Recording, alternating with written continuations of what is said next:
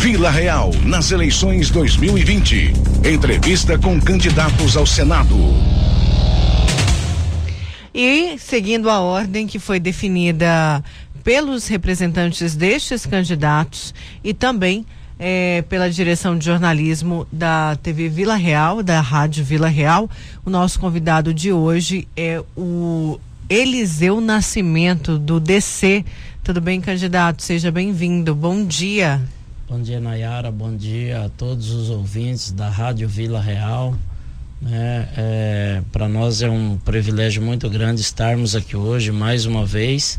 Né, e hoje para falar de eleições, falar da nossa candidatura a Senado, representando aí a nossa querida capital de Mato Grosso e também todo o estado, principalmente aos povos mais humildes aí de nossa da nossa da, das nossas cidades. Certo. É, o senhor falou que é o representante da capital, mas o senhor também tem aí uma bandeira, né? Que é o da Polícia Militar, dos militares de Mato Grosso. Mas tem outros militares, tem outra militar concorrendo para o Senado também. E aí? Quem que é o candidato ao Senado da Polícia Militar? Bom, é. Nós... É o senhor? Eu creio, eu creio que hoje existe uma, uma divisão, mas é, eu vejo que uma divisão pequena, né? Até porque nós já estamos aí no, na estrada já há um bom tempo. É, essa é a minha quinta eleição. Né? Comecei a, a, a, a disputa eleitoral em 2012 ao primeiro cargo de vereador, né? fiquei suplente naquela ocasião.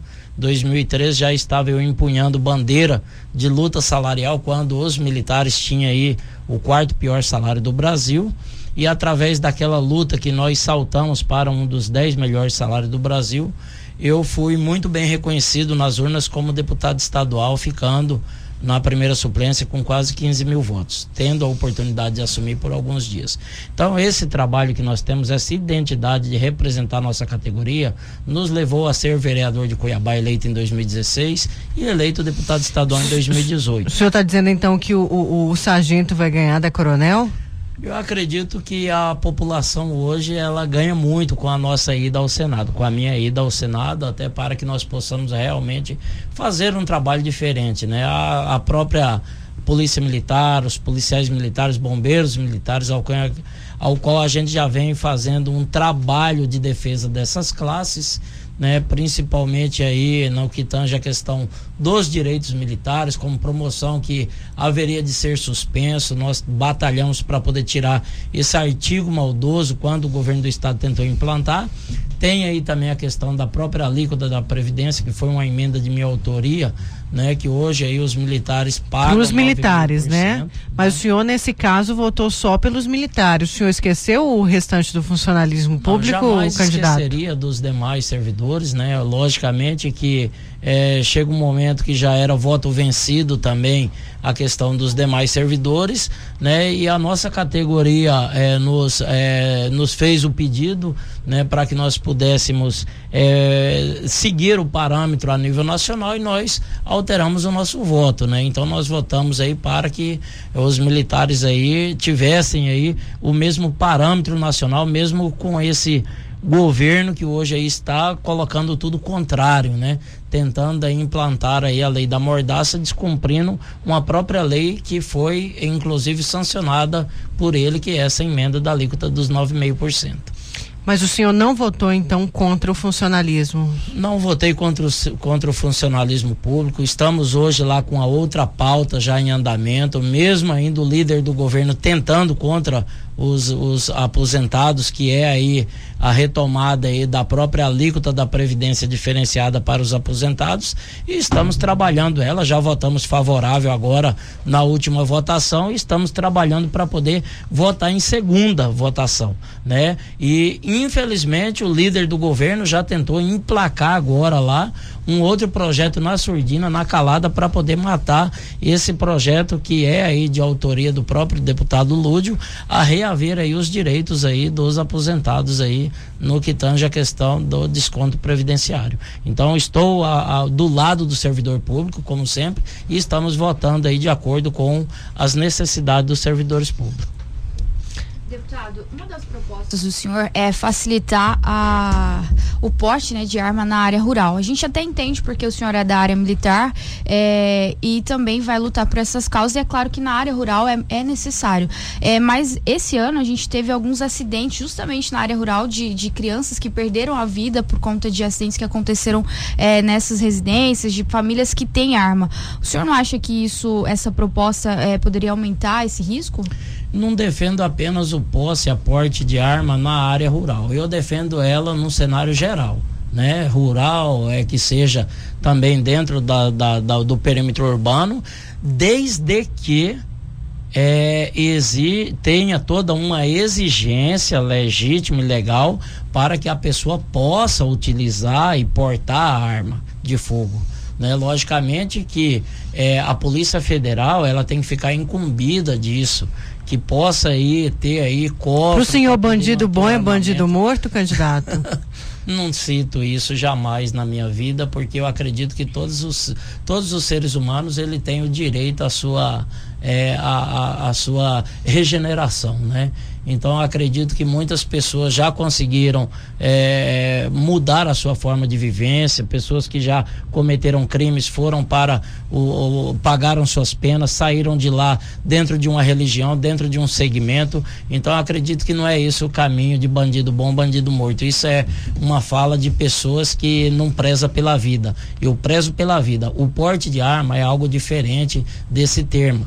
O porte de arma é, por exemplo, hoje você chegar num bairro como Jardim Vitória, o comerciante está trabalhando dentro, trancado dentro de sua casa, com uma grade, porque o bandido ele consegue armamento a qualquer momento, a qualquer hora, nas ruas. Está aí o crime organizado. Enquanto o cidadão de bem, infelizmente, ele não tem esse privilégio como um policial militar, um policial civil, de portar a sua arma. Então é essa facilitação para o cidadão que tenha conduta, que tenha uma identidade preservada, que não tenha passagens por crimes ou outros tipos de situação, possa utilizar a arma dentro da sua casa, né, com eh, todos os parâmetros de segurança para manter as crianças, né, longe dessas armas, tendo ali cofres para poder guardar o armamento. Candidato, mas foi justamente e no, no momento e no momento, por exemplo, de duas horas, três horas da manhã, quando ele for muitas vezes surpreendido com um vagabundo marginal quebrando a sua porta para poder entrar para dentro, para poder assaltar, estuprar sua família, ele ter uma arma para ele poder se defender. É nesse intuito que nós estamos e somos a favor do porte de arma para o cidadão de. A gente teve aqui na capital um, um caso de grande repercussão, a morte da adolescente Isabelle Ramos, e foi de uma das pessoas, uma família que tinha o porte, tinha toda a autorização, infelizmente aconteceu um acidente como esse. O senhor não acha que poderia acontecer, é, estimular as pessoas a terem arma e acontecer acidentes como esse? Nesse caso, é, é um caso que pode acontecer tanto é, dentro de uma família, é, uma família como essa, uma verdadeira fatalidade, né? Como pode acontecer também naquele que é portador de uma arma que é ilegal hoje, né? Quantas pessoas hoje têm uma arma ilegal? Quantos comerciantes, quantas pessoas de bem têm arma ilegal hoje, né? Então acredito que não é essa a, a visão a ser colocada, né? Aconteceu, ele, o pai tem que responder pelos seus atos, né? A menina que, que, que cometeu que agora as coisas estão aí começando a chegar às claras. Não seria melhor propor melhorias para a segurança e não armar a população? A real situação das perícias que tem acontecendo, eu acredito que está começando a esclarecer tais fatos. Então, é, todos aqueles que cometem crimes, ele tem que responder pelos seus atos, independente, né, de estar com o porte ou sem o porte, a pessoa tem que responder. Agora, eu quero voltar à questão do funcionalismo, porque não ficou muito claro. Eu perguntei se o senhor nunca votou é, contrário ao funcionário público. O senhor falou que não. Mas na segunda votação, o senhor mudou de ideia, porque o senhor disse que o novo projeto é, é, te, é, estaria beneficiando os militares. Mas por isso que eu perguntei para o senhor. O senhor, então, esqueceu do restante do funcionalismo, porque a, a, o funcionário público o tem como traidor, Não. candidato. Como que o senhor responde isso? O senhor só votou pela fiz sua categoria? Primeiro, fiz o primeiro voto favorável, logicamente, a, é contrário à, à questão da alíquota da Previdência, a todos, Né? E quando chegou a segunda votação com a proposta de mudança do voto para que fosse acatado os 9,5%, votei a favor dos 9,5%, de acordo com a lei federal. Né? Assim como o próprio deputado João Batista, o deputado delegado Claudinei, votaram recentemente com a categoria deles. Né? Então acredito que cada um. Mas estamos falando do senhor. Eu, exatamente. E é isso. Eu fiz o meu voto em favor da categoria. Só da sua categoria. Da Polícia Militar e Corpo de Bombeiro naquele momento. Então sim. o senhor votou contra o restante dos, dos funcionários públicos, é um fato. Votei a favor da minha categoria. Entendi. É, o senhor tem medo de ficar taxado como aquele que nunca termina o que começa? Eu pergunto isso, porque o senhor era vereador, aí como suplente o senhor foi para Pra, virou deputado estadual e agora se candidata ao Senado. Qual que é a garantia que o seu eleitor, que a sociedade tem que o senhor não vai largar o mandato, de, se eleito, o mandato de senador no meio do caminho? Para ah. se candidatar, por exemplo, a governador. A eleição ela é democrática, Nayara. Ela é democrática, né? Cabe ao candidato colocar o seu nome à disposição e cabe a, a é, cabe à sociedade mato-grossense decidir o seu voto, se favorável ou não. Eu acredito que hoje a, a, o estado de Mato Grosso ele realmente precisa de pessoas que tenham aí uma essência política e que possa ter passado já por outros crivos é, de, de, de, de, de mandato. Mas por que né? o Senado, candidato? É, o senhor tem a ciência do papel do, desse senador? Por que o Senado e não terminar aquilo que o senhor começou agora recentemente? Eu não teria nenhuma, é, nenhum interesse em disputar uma eleição de Senado, é, Nayara. Eu não teria, né? Eu fui eleito vereador, fiquei os dois anos, fui eleito deputado, fiquei os dois anos, mas surgiu esta vaga de, de, de, de, de, eleição suplementar e nós começamos a ser cobrados pela própria população e por segmentos a colocar o nosso nome à disposição. Então foi colocado o nosso nome como pré-candidato e aos poucos isso foi criando um corpo e acabou hoje sendo a gente um dos favoritos a vencer a eleição, justamente por essa ausência de ter alguém que possa realmente representar a população mato-grossense de forma com que não olhe apenas Mas representar a população ou olhe, só os militares? Não olhe apenas para o lado dos barões né? Porque hoje o que nós temos são candidatos com alto poder aquisitivo que são financiados pelo próprio agro, deixando a essência da população mais humilde, a própria os bairros da periferia, as cidades mais distantes, como a região do próprio Araguaia, a região norte, que há uma carência de infraestrutura, uma saúde de boa qualidade, e isso faz com que nós entramos nesse páreo.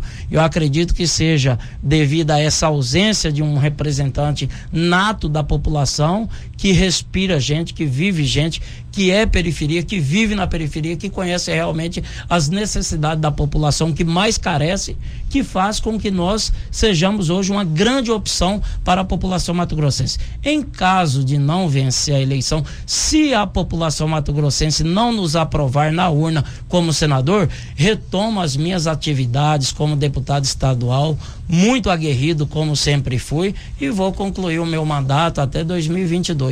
Eu não sairia candidato em 2020. Não coloquei meu nome à disposição como candidato a prefeito. Estaria eu já senador, estaria né? pronto a cumprir o meu mandato dos quatro anos de deputado.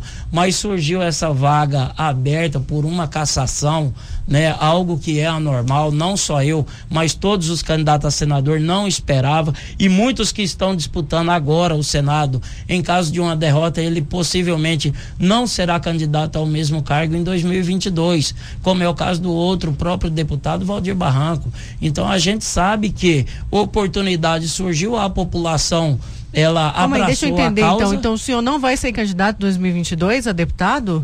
se caso o senhor perca não, agora. Tô falando no caso de Senado. Ah, tá. De, ah, tá. Senado. Só pra gente entender. É, eu achei que não... o senhor não ia sair nenhum cargo em 2022 se o senhor não fosse eleito é. este ano. Só para ficar claro, não, tá? Estamos candidato? à disposição da população. Se a população ela, ela, ela vê uma necessidade da nossa candidatura a, a deputado estadual, a federal, a governadora, a senador, nós vamos colocar à disposição. Isso aí vai depender daqui até lá, né? Mas acreditamos aí que a vitória está por vir agora e que nós iremos sim cumprir um, um bom mandato como senador da República ainda esse ano. Certo, candidato. O senhor foi é, presidente da CPI da Energisa, né? Foi um assunto muito discutido ao longo desse ano, mas a gente ainda se depara com contas abusivas, com o serviço muitas vezes de, é, não sendo de tanta qualidade, sendo prestado pela, pela companhia de energia. O que, que o senhor tem a, a falar? Quais são sua, suas propostas nesse sentido? Eu ainda estou presidente da CPI da Energisa, né? E a CPI da Energisa ela não terminou ainda ela tem um prazo regimental de 180 dias, né? E hoje, devido à pandemia, devido ao coronavírus, né, está suspensa não só a CPI da Energisa, mas as outras CPIs. As audiências públicas também estão suspensas. Então não compensa hoje, muitas vezes, você é, fazer uma convocação de um presidente da CPI da Energisa, como era a próxima, a, a próxima pessoa a ser ouvido é, na, na, na, CPI da Energisa, né? E a pessoa muitas vezes não compareceu utilizando de um documento justificando que devido à pandemia o risco dele ser contaminado, ele não vai comparecer. Então nós precisamos fazer realmente com que a CPI da Energisa ela seja cumprida de forma rigorosa e que nós possamos punir realmente aqueles que estão passivos. Então não entrei como presidente da CPI da Energisa para ser apenas é, algo que, que não dê resultado. Nós estamos em curso de fiscalização, existe relógios já que estão aí na, na linha já de fiscalização, de fazer inclusive né, a inspeção pelo próprio é, Inmetro, né, pelo IPEM aqui no estado de Mato Grosso, e tudo isso tem que ser feito de forma muito clara para que nós possamos realmente cobrar Mas foi uma CPI, foi uma CPI eleitoreira ou não, candidato? Eu pergunto isso por quê? Porque essa questão da energia ela já vem se arrastando um tempo e a sociedade já estava sentindo aquele cheirinho de pizza quando se falou dessa CPI e a sociedade cobra até hoje, né? Já se passou um ano aí desse, desses aumentos abusivos que o senhor acabou de citar e a sociedade cobra uma solução por parte dos parlamentares. O que pode ser feito e, e como senador, como a Nayana perguntou, o que o senhor pode fazer? Levar isso a nível nacional, uma grande CPI da energia elétrica? Ah, Olha, Nayara, a CPI está suspensa Eu devido tá à suspensa. pandemia. Não é porque o deputado Eliseu não quer continuar a CPI.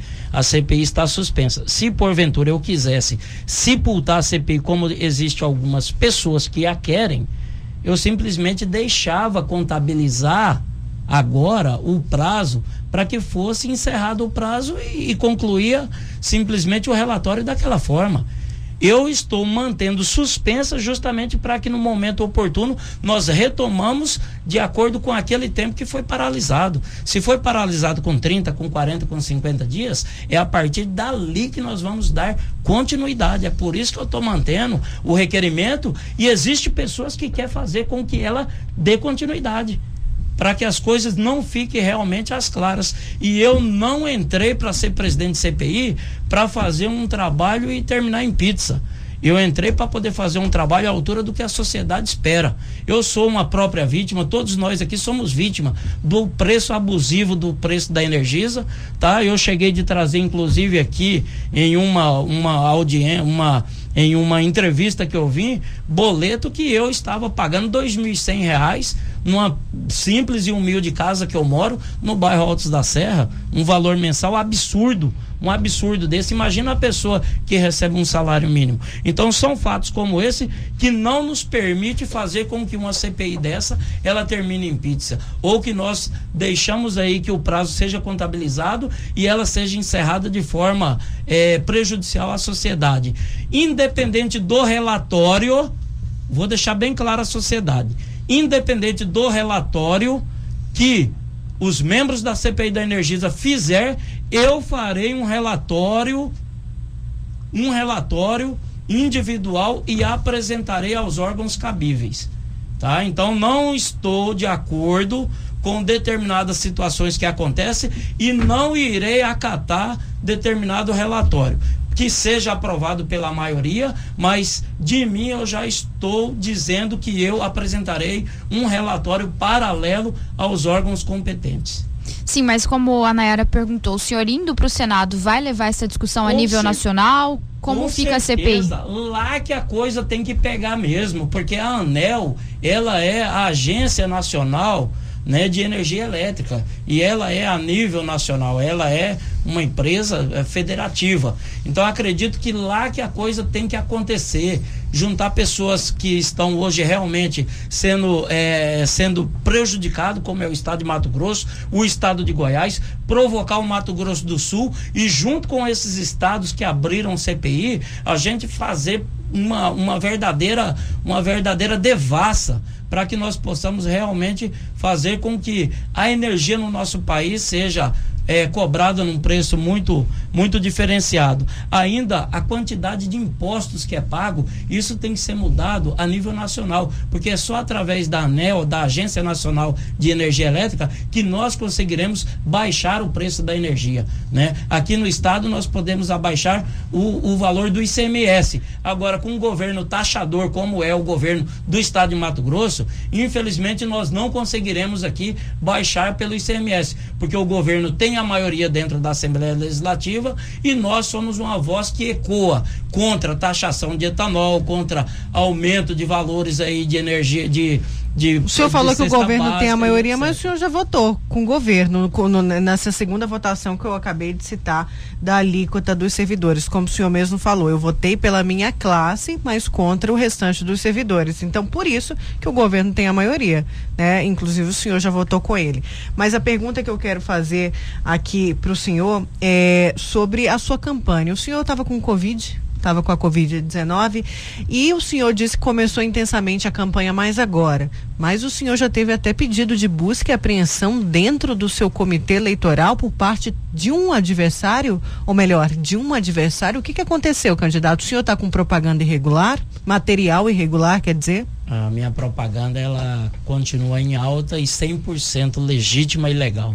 Né? Inclusive ontem fiz até uma postagem na rede social né, com um veículo adesivado, com a minha imagem, com a imagem de um outro candidato a vereador daqui de Cuiabá, que é o policial rodoviário Paulo, Paulo Melo, né? É, até de uma forma para esclarecer para a população como funcionam as coisas. Né? Hoje é, a, a eleição municipal ela é uma eleição que não pode ser feito material conjunto com a eleição suplementar. No entanto, o veículo, né, a pessoa pode colocar um adesivo do senador, do candidato seu a senador, né, com o CNPJ do senador, do, é, documento, é, isso é um material que é, logicamente já foi pago pela gráfica, nota fiscal e etc.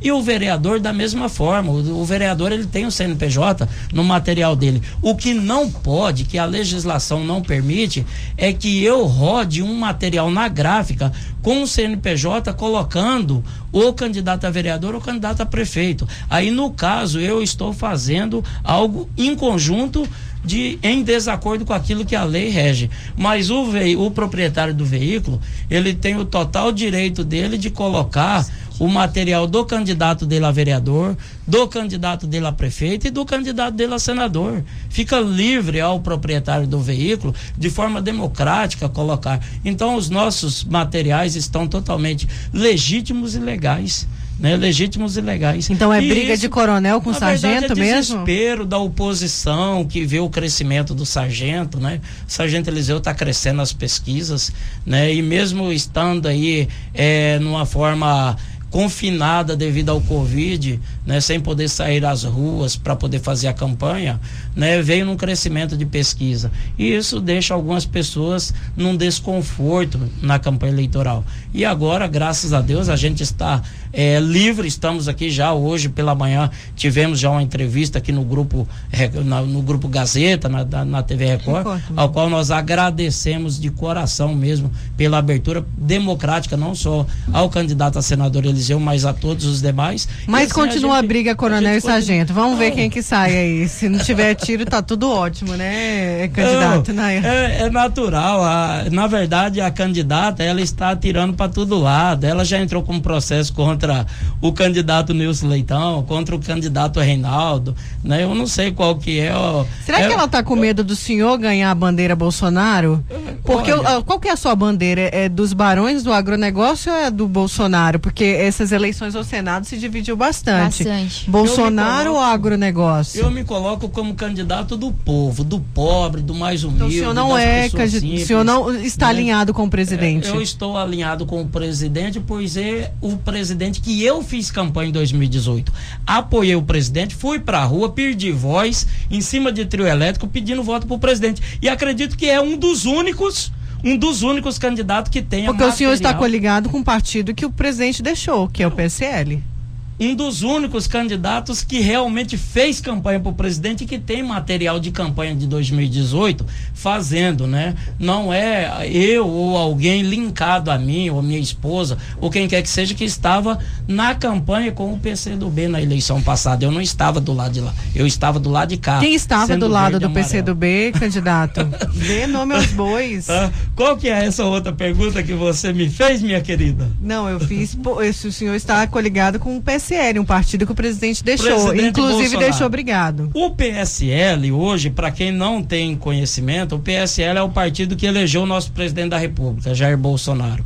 Estamos hoje ligados ao PSL, inclusive recentemente, o presidente Bolsonaro declarou estar, né, é, com a possibilidade de voltar para três partidos, escolhendo três partidos, e citou o próprio retorno dele ao PSL que deve acontecer agora no mês de dezembro a retomada de presidente Jair Bolsonaro ao PSL. Até porque todas as divergências do presidente Bolsonaro com o presidente do partido a nível nacional, isso já foi superado. E o PSL é um partido de direita, é um partido que é base de apoio do nosso presidente da República. Portanto, né, eu não vivo à sombra do presidente. Sou um admirador, um apoiador do presidente da República, mas não entrei na política na sombra do presidente. Fui eleito deputado com os meus votos através do trabalho que eu vinha executando como líder comunitário, vereador e também como as minhas propostas de, de, de campanha. Então o senhor não é um então, papagaio,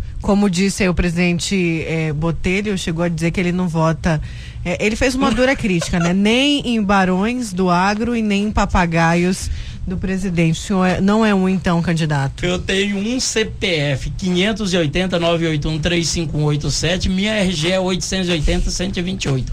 E é esse essa RG que eu tenho militar que eu utilizo é essa imagem bonita com essa camisa amarela, né? É essa minha imagem, a essência do povo que eu utilizo. Então eu sempre continuarei o quê? Defendendo minha ideologia, que é manter a minha postura, quero ser senador para poder trabalhar com o presidente da República, alinhado com ele, dentro das causas que realmente vai surtir um efeito positivo à população brasileira. É esse o meu intuito. Agora, ser um fantoche de alguém ou determinadas coisas, aí não funciona. Não é essa a minha essência política. E é por isso que eu tenho voz aberta, eu tenho uma voz para defender pescador na Assembleia Legislativa, como eu fiz, para abrir a CPI da Energisa, como alguns tentaram fazer com que não fosse aberta, peitar governo para defender servidor público e uma série de outros fatores. Essa é a minha função, é o meu papel, de forma independente, fazer essa política que eu faço. Candidato, agora vamos falar de economia. A gente está em período ainda de pandemia, apesar do, da taxa de ocupação tanto nas UTIs quanto nas enfermarias aqui dos, dos hospitais terem diminuído, o Estado ainda passa por algumas dificuldades é, devido à pandemia de Covid-19. O que, que, o senhor tem de proposta para retomada econômica de Mato Grosso é, depois dessa pandemia e caso caso o senhor realmente seja eleito e vá para o Senado? Eu acredito que nós precisamos aí fortalecer aí a agricultura familiar, né, é, incentivos de crédito é, do governo federal para os pequenos, médios é, produtores, aos comerciantes, né? E também aí a industrialização que nós necessitamos de implantar aqui no nosso estado, principalmente dando oportunidade àqueles municípios que não têm aí as suas lavouras grandes de soja, de plantação de milho e algodão. Então, se nós pegarmos aí cidades como o próprio Araguaia, fazendo a pavimentação asfáltica da BR que liga até Vila Rica, a divisa do estado do Pará, e valorizando aqueles municípios com indústrias, nós iremos gerar emprego e renda, né? E sem dizer da potencialização do comércio voltar a crescer no nosso município de Cuiabá e todo o estado de Mato Grosso. Então é com políticas nessa linha que nós iremos restabelecer a economia no nosso estado e fazer um estado muito mais rico e de, de, de, de valorização de todas as classes. O senhor acredita que pode ter uma boa articulação, porque a sociedade olha isso também, né? Principalmente algumas entidades de apoio. Será que Eliseu Nascimento vai ter um bom alinhamento, uma boa abertura, por exemplo, com o governo federal? Vai ter uma articulação para poder conseguir dinheiro, porque se a gente sabe que se não tem uma boa abertura, não tem dinheiro, né, candidato? A é gente... a premissa do senador também, ter uma articulação boa ali em Brasília. Acredito que sim, sou militar, a exemplo do próprio presidente Jair Bolsonaro. Eu acredito que o momento Covid hoje é um momento delicado que nós atravessamos, né, que dificultou um pouco da, do mandato do nosso presidente. Eu falo nosso porque é, é uma pessoa que eu ajudei colocá-lo lá né? É, fui coordenador de campanha de Bolsonaro aqui na nossa região, enquanto algumas pessoas estavam do outro lado, né? Estavam lá do lado Quem do estava do outro lado? Quem que estava do é, lado do Haddad? O senhor está é, dizendo que a sua adversária estava? Ah, o esposo dela estava lá, era candidato do PV, né? Coligado com o PCdoB, Partido Comunista do Brasil. Então a candidata Coronel Fernanda, ela não é bolsonarista? O senhor está dizendo que numa outra eleição ela era petista, é isso, candidato? Na outra eleição ela acompanhava seu esposo que estava ligado. Que era petista. Ao, a, que estava no PV ligado à coligação do PCdoB, PCdoB e PT né? E eu estive do lado de cá. Né? Então, então, essa briga vai ser grande de sargento e coronel. Mas ah, é, ainda falando dessa questão, né, econômica de retomada, é, isso é muito importante a gente discutir porque não é só liberação de dinheiro, é também fiscalização desse dinheiro que é enviado, né? Não adianta só liberar, mas também tem que saber como ele é aplicado. E teve uma farra do dinheiro público durante essa pandemia. Não é isso, candidato? Olha, eu sou um dos deputados que é, cobrei imensamente do governo do estado esclarecimento de onde foi investido os 471 milhões. Eu fiz requerimentos, né? E o governo do estado ele nos apresentou informações pela metade, não fez as devidas informações e nós estamos acalorando hoje com alguns documentos né, solicitando inclusive algumas buscas em locais de contratos, até porque já chegou a nosso conhecimento que existe contrato com lavanderia de 6 milhões. Será que lavou o quê? O estado de Mato Grosso inteiro? Será que lavou a roupa de toda a população do estado? Para pagar um valor desse durante um contrato de pandemia. Então tem algumas coisas que ainda não estão esclarecidas e como deputado nós já estamos fazendo. E como senador nós vamos aquecer muito mais ainda sobre essas questões de investimento do governo federal referente à questão da Covid-19. Então, é, através da a própria fiscalização que nós fizemos dos equipamentos que chegaram aqui no estado, no momento que pessoas morreram por falta de respiradores, aqui no estado de Mato Grosso, né? Hospitais sendo fechados como Barra do Bugre, uma vergonha um governo do estado fechar um hospital regional de Barra do Bugres. Então são fatos contra esses tipos de ações que nós temos combatido como deputado estadual. E nós precisamos realmente fazer com que o recurso público federal ele chegue na ponta, ele chegue ao cidadão de bem. E é por isso que nós hoje pleiteamos essa essa vaga de Senado para que nós possamos fazer com que esse investimento ele chegue lá nos municípios, principalmente os que mais necessitam. É, candidato, agora em relação a, a uma questão que a. Senador, você está vendo? Não, Eu mas isso é a normal, a bênção. gente, a gente, Eu a recebo gente, a a gente também erra aqui. Ó, vamos Nona. tentar o tempo aqui, candidato, que, que já está acabando, falta Tudo um pouco bem. mais de sete minutos. Em relação a, a uma questão que a população fala muito, é sobre a verba indenizatória. A gente sabe que para deputado tem uma quantidade, para senador isso acaba aumentando. O senhor pretende abrir mão dessas regalias? Como que vai ser isso caso o senhor chegue ao Senado? Olha, eu não tenho nenhuma demagogia em falar sobre verbo indenizatório, sobre recursos da Assembleia. É, o, um adversário, candidato a senador. Mas só da lembrando que República- o senhor chama de demagogia, a sociedade chama de escandalosa. É, o, um candidato a Senado da República, ele entrou com um pedido solicitando informações sobre hora voo, é, é, sobre voos, né, o uso da máquina em relação à questão de, de, de pré-campanha. Esse ano eu não utilizei a aeronave. Né? Então eu fiquei bem tranquilo em relação a esse pedido, né? Que eu- tem vários atirando em cima da gente aí e a gente tá com o escudo segurando, mas graças a Deus as nossas coisas é certas. Agora mesmo, né? Nós fizemos aí é, o pedido de todas as os, os voos que a gente fez aí durante o período de 2020, assim como eu já vinha fazendo em 2019, eu tenho todo esse relatório. Né, eu praticamente quase não uso a aeronave da Assembleia Legislativa, a não ser em audiências públicas, essas coisas aí. Né? É, agora mesmo para a campanha eleitoral, é mais Ah, da mas metade. e a verba indenizatória? Qual que é a sua posição a respeito disso? A pergunta da Nayana. A verba indenizatória ela é um instrumento para que você consiga fazer, executar o seu trabalho.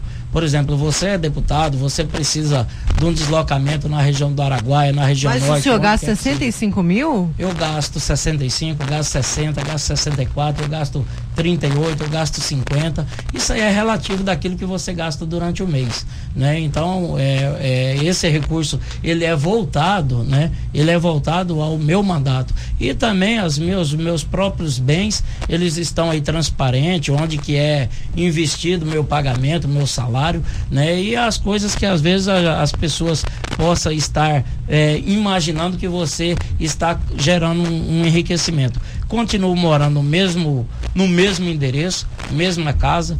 É, Avenida Governador Valadares, quadra 167, lote 18 do bairro Altos da Serra. Né? Estão todos convidados. Passei um calor lascado no nosso quartinho lá, mas muito feliz. É can- Né? E os meus bens, eles estão aí à disposição da sociedade. Candidato, o senhor fala muito, né, dos policiais militares, da classe de militares, o senhor enaltece muito, mas aí tem uma classe bem chateada com o senhor, hein? Sim. Que é a dos vigilantes, já que o senhor quer abrir a concorrência para esse, para esses eh, trabalhadores. O senhor quer colocar os, os militares aposentados para serem vigilantes e a categoria de vigilante Na que já verdade- sofre muito. O que, que o senhor tem? Na eh, verdade, de projeto foi para eles. Na verdade, foi transferido é, uma responsabilidade do governo do estado para o deputado Eliseu Nascimento. Né? Então transferiram essa imagem negativa. Porque quem é o autor Então o da senhor é lei. contra isso? Quem é o autor da lei, né, dessa lei lá é o governo do estado de Mato Grosso. E na Mas o senhor é verdade, favorável. na verdade, a, a guarda patrimonial ela já existe há mais de 10 anos. Não foi o deputado Eliseu que criou agora. Mas o senhor é contra ou é favorável? O quê? Colocar os Eu policiais militares. Então o senhor é a favor dessa concorrência, de colocar os militares aposentados para serem vigilantes. De forma alguma, Se- os vigilantes. Então o senhor é contra. Vigilantes são vigilantes. Policiais militares é, que prestam serviço na guarda patrimonial é outro fator. Né? O que aconteceu é que contratos foram vencidos de empresas particulares, de empresas é, de, de, de, de segurança, de segurança privada, e esses contratos, por terem sido vencidos, o governo do estado adotou a medida de implantar eletrônicos né? É, fiscalização eletrônica. Não é nem tanto a guarda patrimonial que substituiu. Se você for puxar hoje, você vai ver. Então o senhor não é contra os vigilantes. Jamais eu fui E nem quer abrir a vigilante. concorrência para eles. Fui vigilante com muito orgulho, fui vigilante lá no banco HSBC da Avenida do, do Fernando Correia. E acredito que como senador nós podemos fazer um trabalho voltado até a questão do porte de arma do vigilante, que faz um serviço hoje e muitas vezes quando ele troca tiro com marginal dentro da empresa, ele está passivo de tomar um tiro na cara, na frente da sua casa, dentro do mercado, a exemplo de um próprio policial. Então tudo isso é uma questão que eu vivi. Então não existe nunca e jamais algo que eu seja contrário à, à, à, classe dos vigilantes. E que eu tenho certeza que no Senado nós também podemos fazer um trabalho voltado ao que? A equiparação salarial dos vigilantes a nível de Brasil que é algo que realmente precisa. Assim também como a própria Polícia Militar e o Corpo de Bombeiros. O senhor é a favor de enxugar salários do funcionalismo público e enxugar máquina pública? Eu sou a favor que o servidor seja valorizado seja valorizado de, de acordo com aquilo que ele produz. Então, se o policial militar hoje ele corre o risco da própria vida hoje para poder receber um salário menor que é a Polícia Civil ou que é a Polícia Penal, que isso tenha uma equiparação, cada um no seu quadrado, né? Existe aí a função de é, técnicos de enfermagem, enfermagem, e que nessa situação hoje da Covid, nós vimos aí o quanto esses profissionais são desvalorizados Candidato, e merecem uma valorização Candidato, maior. Chegamos ao fim dessa entrevista, o senhor tem um minuto para suas considerações finais. Quero aqui na oportunidade agradecer a oportunidade da Rádio Vila Real, de vocês aqui nos receber. Quero dizer à sociedade que eu estou pronto para ser senador da República, principalmente o senador das pessoas que mais necessitam, os povos mais humildes, a periferia, as cidades que estão hoje em total abandono pelo sistema público e quero seguir ao Senado Federal para poder defender as nossas classes, tanto Polícia Militar, Polícia Civil, Polícia Penal, as forças de segurança e os nossos servidores públicos, mantendo a estabilidade profissional. Assim também gerar emprego e renda ao cidadão, né? Aumento, potencialização na, da própria agricultura familiar e é nesse intuito que nós iremos ser o senador do povo. Portanto, eu quero aqui na oportunidade pedir o seu voto de confiança para senador da República, vote Sargento Eliseu Nascimento, número 270, a voz do povo Acabou. no Senado. Obrigada, candidato Nayana. Vamos para o intervalo então? Vamos para o intervalo, daqui a pouco Tribuna está de volta. A Vila Real 98.3 está apresentando Tribuna, Tribuna com Nayara Moura. Voltamos com o Tribuna, agora 10 e 24 calorão aqui na capital e também em Várzea Grande, 38 graus, temperatura só aumentando. E no próximo, na próxima segunda-feira, dia 12 de outubro, é o dia de Nossa Senhora Aparecida e também é comemorado o Dia da Criança. E amanhã, a Associação de Moradores do bairro Porto, em parceria com o Shopping da Orla, estará realizando um, um evento em comemoração ao Dia das Crianças. Eles esperam muitas crianças lá, vai ter entrada, a entrada gratuita gratuita, brincadeira, tudo para as crianças. E o Luiz Vieira conversou com um dos organizadores e traz os detalhes agora e faz também o convite para a criançada ali daquela região. É isso mesmo, o Dia das Crianças está chegando e as comemorações já começam a partir de amanhã. Nesse sábado, eu estou aqui no Shopping Orla, que fica em frente ao Mercado do Porto, aqui na região do bairro do Porto, em Cuiabá, e já há uma programação programada para este sábado com pipoca, pula-pula, distribuição de brinquedos, corte de, eh, de cabelo gratuito, tudo isso vai acontecer amanhã e eu converso sobre isso com o Paulo que é o representante aqui do evento que vai acontecer. Paulo, como é que está é, pensada aí essa, essa realização do evento? Como que vocês organizaram isso para oferecer esse evento às crianças de forma segura? Bom dia. Bom dia. É, vamos fazer pelo melhor, né? É, a associação reuniu, né? Conversamos com parceria, né? Com cada representante do, dos permissionários. E vamos fazer uma celebração, né? Por Dia das Crianças, que é uma data muito importante, né? Para compartilhar um pouco do shopping, entendeu? Divulgação e vai ter tudo mais. É um, um ar climatizado, bem amplo, né? Tem estacionamento, né? E convidamos o pai e mamãe para vir, né? Participar desse grande evento aqui no Shopping Oro.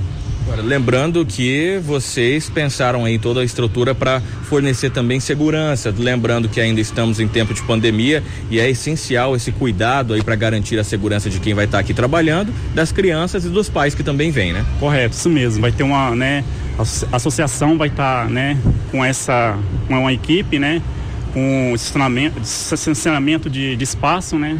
E para usar máscara, né? Também vai, é, agora falando um pouco mais aí do que do que o pessoal vai poder ter acesso aqui. Criançada vai, vai ter, como eu disse aí, pipoca, pula-pula, até distribuição de brinquedos vai ter para quem vier aqui nesse sábado. Né? Correto, isso mesmo. Vai ter até presente, né, brinquedo, né, vai ter um sorteio também, né, pula-pula, né, e outros mais. Entrada gratuita, pessoal daqui da região, quem quiser, só chegar a partir de que horas? Vai ser a partir de que hora? 9 horas? 9 horas.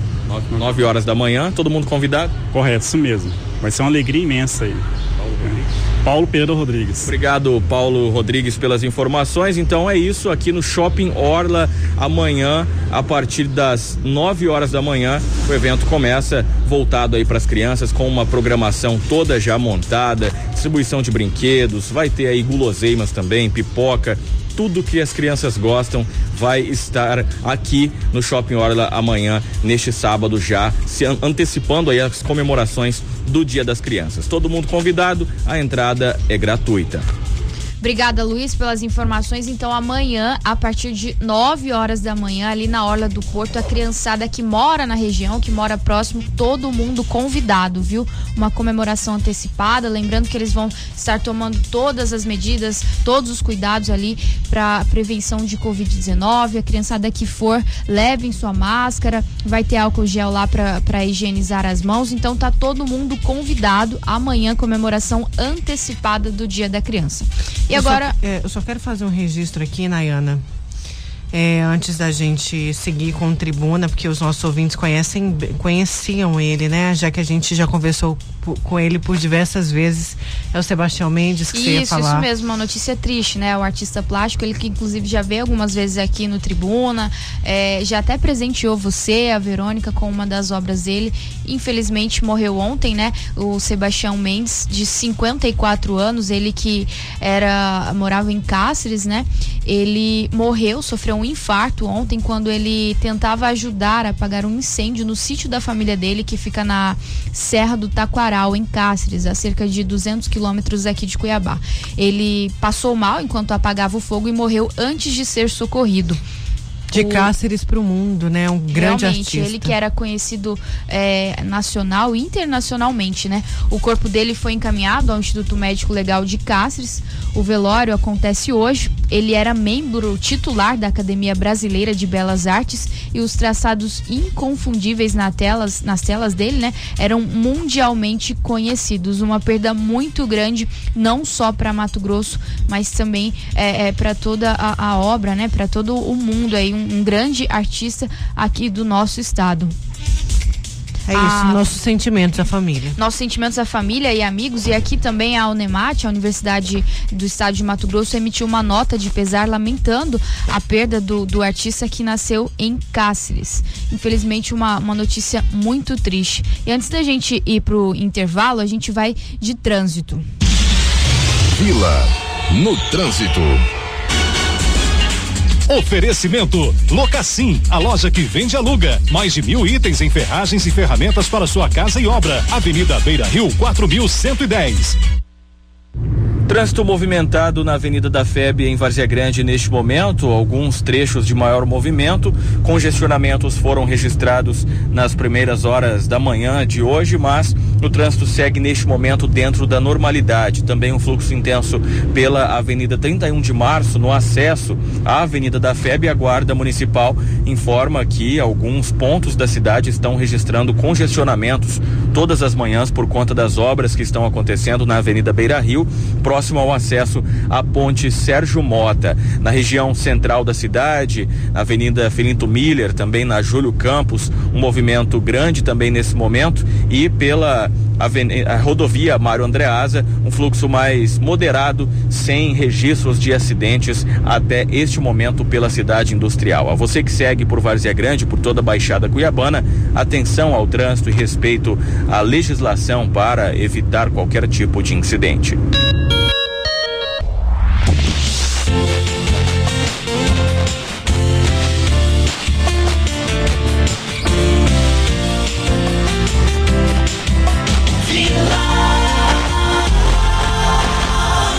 Volta com o Tribuna, agora 10h42 e, sexta-feira aqui no Tribuna a gente tem o nosso quadro Viva Mais Saúde em Foco.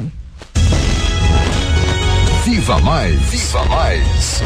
Saúde em Foco. Oferecimento: Hospital São Judas Tadeu. Nosso maior prazer é cuidar de você. Telefone 65 2128 5454. Instituto Machado. Todas as especialidades em um só lugar. Ligue e agende sua consulta. 3623 6066. Imagens Medicina Diagnóstica. Ver você feliz, nossa melhor imagem. Agendamento 65 4009 8000. Ortoclin. O fim de suas dores ósseos musculares. Jardim Imperial, próxima Viola de Coxo. Fone 2129 7620.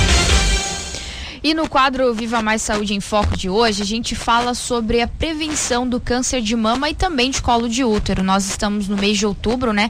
É outubro rosa, é o mês de conscientização e reforçar essa importância da prevenção. Hoje nós temos aqui o Dr. Matheus Gasparotto, que é clínico geral e também especialista em imagens, além de ser o diretor do Hospital São Judas Tadeu, um dos diretores, né, doutor? Bom dia. Bom dia, Nayana. Bom dia aos ouvintes da Rádio Vila Real. Um prazer estar aqui nessa sexta-feira. Doutor, um assunto bastante importante, né? E engana quem, quem pensa, engana-se quem pensa que esse assunto é só para as mulheres, porque é muito importante também os maridos incentivarem essas mulheres a, a questão do autocuidado, né? Olha, como em experiência como, como médico, a gente percebe que as mulheres se cuidam muito mais do que os homens. Na verdade, os homens, eles fogem do, do cuidado né, médico. Mês que vem nós vamos entrar em novembro amarelo, que é o mês de prevenção ao câncer de próstata, mas vamos focar hoje no, no outubro rosa, é, que é o mês aí voltado para prevenção do câncer feminino, né? Tanto o câncer de mama quanto o câncer de colo de útero e voltado a, essas, é, a essa prevenção, a gente acredita que as mulheres, como elas têm esse cuidado maior, elas conseguem, no final, da, é, é, ter, um, ter uma resposta muito melhor ao, ao, ao tratamento. Certo, doutor. Em relação a, ao câncer de mama, e agora o Outubro Rosa também, eles falam sobre a prevenção do câncer de colo de útero. É, o que, que a gente, que, que nós mulheres podemos fazer é, para para saber é, se realmente temos algo ou não. Tem a questão do, do toque, do autocuidado. O que, que é importante a gente fazer anualmente para ver se está tudo certo com a saúde? É, Nayana, o que a gente sabe é o seguinte: uh, os últimos dados que a gente tem no Brasil são entre 50 casos de câncer de mama para cada 100 mil mulheres pode se parecer é, um, um, pouco, mas na verdade é uma incidência alta, né? É, devido à taxa de letalidade se isso não for diagnosticado precocemente, né? Hoje em dia o autoexame ele é recomendado, mas ele não serve como rastreio. Porque a partir do momento em que a mulher sente alguma nodulação na mama dela, já está num estágio mais avançado do que deveria estar. Então, os exames preconizados hoje são mamografia e ultrassom da mama. São esses que a gente vai conseguir pegar num estágio muito mais precoce e a partir daí, isso, Nayana, faz toda a diferença. A partir do momento que a gente pega é, esses nódulos, né, esses tumores em estágios bem é, precoces, o tratamento ele se ele, ele se desenvolve de uma maneira muito melhor. Então a eficácia do tratamento com menos agressividade, às vezes só com acompanhamento ou às vezes com tratamentos menos intervencionistas do que mutiladores, como ter que retirar a mama. Então essa é a importância. Se a mulher se trata e se previne e consegue pegar isso num estágio muito precoce, a tendência é que ela evolua super bem.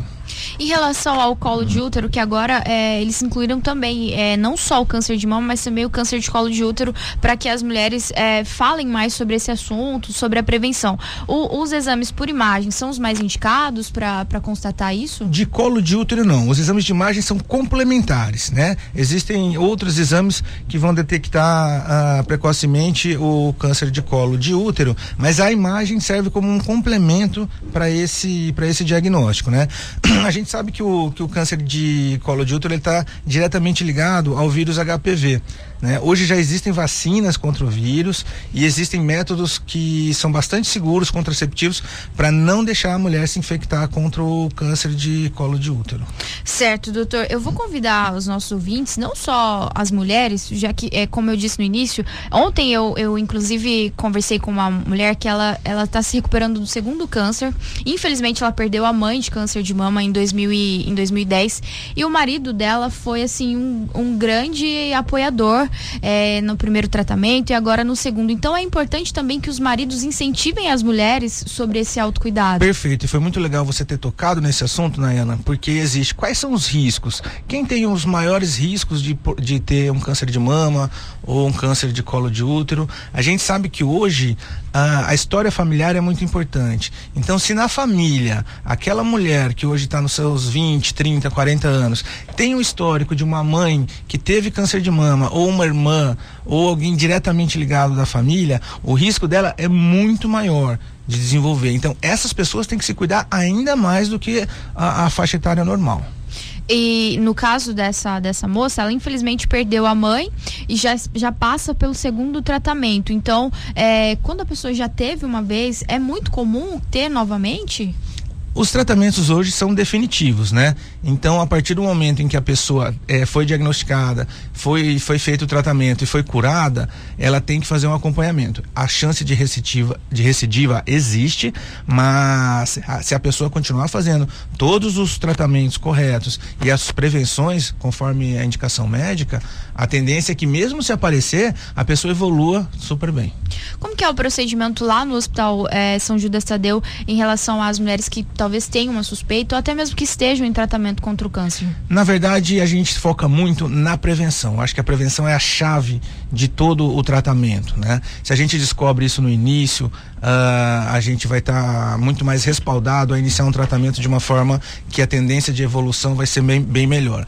Então, o que, que no Hospital São Judas, o que, que a gente faz? A gente foca na prevenção. A pessoa liga no telefone 21 28 5454, agenda o seu exame e com hora marcada ela vai até lá e em 5 a 10 minutos é realizado todo o procedimento. A gente faz a prevenção com ultrassom de mama, ultrassom transvaginal e nós temos o maior diferencial na cidade de Cuiabá que nenhum outro serviço tem. Nós soltamos o laudo do paciente, o laudo do exame, nós soltamos em até é, na mesma hora. Então a paciente fez o exame, na mesma hora ela já vai sair com o laudo dela pronto para levar para o médico, para ir para casa. Ela não vai ter que voltar no outro dia para pegar aquele laudo. Ela sai com o exame pronto na hora. Já sai com o diagnóstico, se tem alguma coisa ou se não tem. Pode ir para casa tranquilo. Se tiver alguma coisa, a gente já encaminha para o ginecologista. A gente tem uma equipe fantástica de ginecologia no hospital. São quatro ginecologistas, doutor Hélio, doutora Adriana, doutora Sharon, doutor São fantásticos. Então, a gente trabalha dessa forma. Se precisar,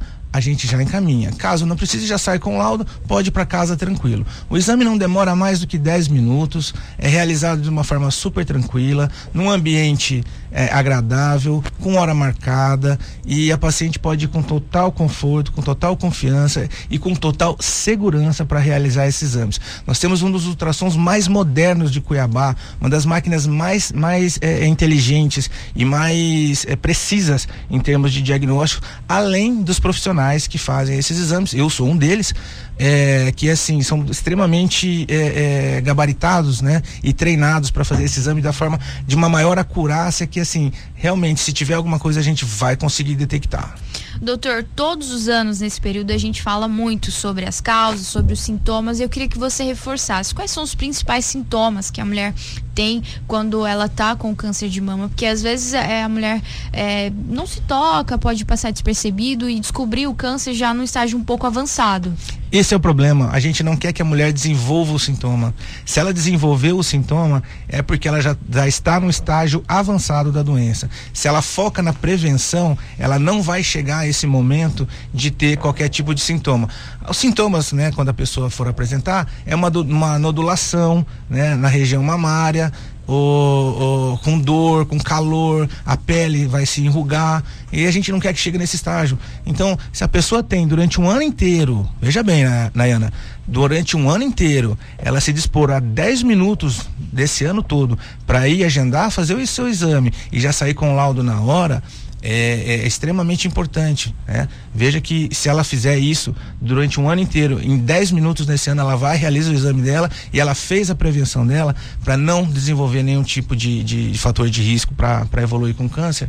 É, e se tiver qualquer coisa, a gente já consegue fazer o tratamento precoce, essa mulher vai estar tá muito mais respaldada. A gente quer esse acolhimento, a gente quer tratar a mulher de uma forma que ela seja tratada de uma forma segura e que ela tenha o exame dela de uma forma é, é, bem correta e que ela consiga, se for necessário, fazer o tratamento de um estágio de uma forma muito precoce. Certo, doutor, eu agradeço muito a sua participação aqui mais uma vez no Tribuna. Eu queria que você deixasse os contatos do hospital para quem está nos ouvindo aí, a, a mulher ou até mesmo o homem que precisar de algum cuidado, porque hoje a gente está falando sobre, sobre saúde feminina, mas o hospital tem ali diversas especialidades. Perfeito. Na verdade, o Hospital São Judas ele tem um, um aparato completo em diagnóstico por imagem. Então, desde o raio-x, o ultrassom, a tomografia, né, todos com muita qualidade. Quem precisar, não só no Outubro Rosa com com a prevenção do câncer feminino, mas qualquer tipo de exame de imagem, né? Todos com laudos na hora também, inclusive a tomografia, o ultrassom. É, precisando, é só ligar no nosso telefone 21 28 5454 e agendar o seu exame, ou se quiser pode ir diretamente ao hospital, que a gente consegue encaixar o paciente também, e aí ele vai conseguir fazer esse exame e na conversa e na história clínica a gente consegue desenvolver um diagnóstico bem apurado para esse paciente. Certo, obrigada então pela participação. Nós conversamos com o Dr. Matheus Gasparotto, que é clínico geral especialista em imagens e diretor do Hospital São Judas Tadeu. E a partir de hoje o Tribuna termina cinco minutos mais cedo porque começa a campanha eleitoral no rádio e também na televisão. Então eu me despeço de vocês por aqui. Uma excelente tarde, um ótimo final de semana. Segunda-feira é feriado mas a gente está de volta. Continuamos a rodada de entrevista com os candidatos ao Senado e na próxima segunda-feira a gente tem aqui o Euclides Ribeiro, que é candidato pelo Avante.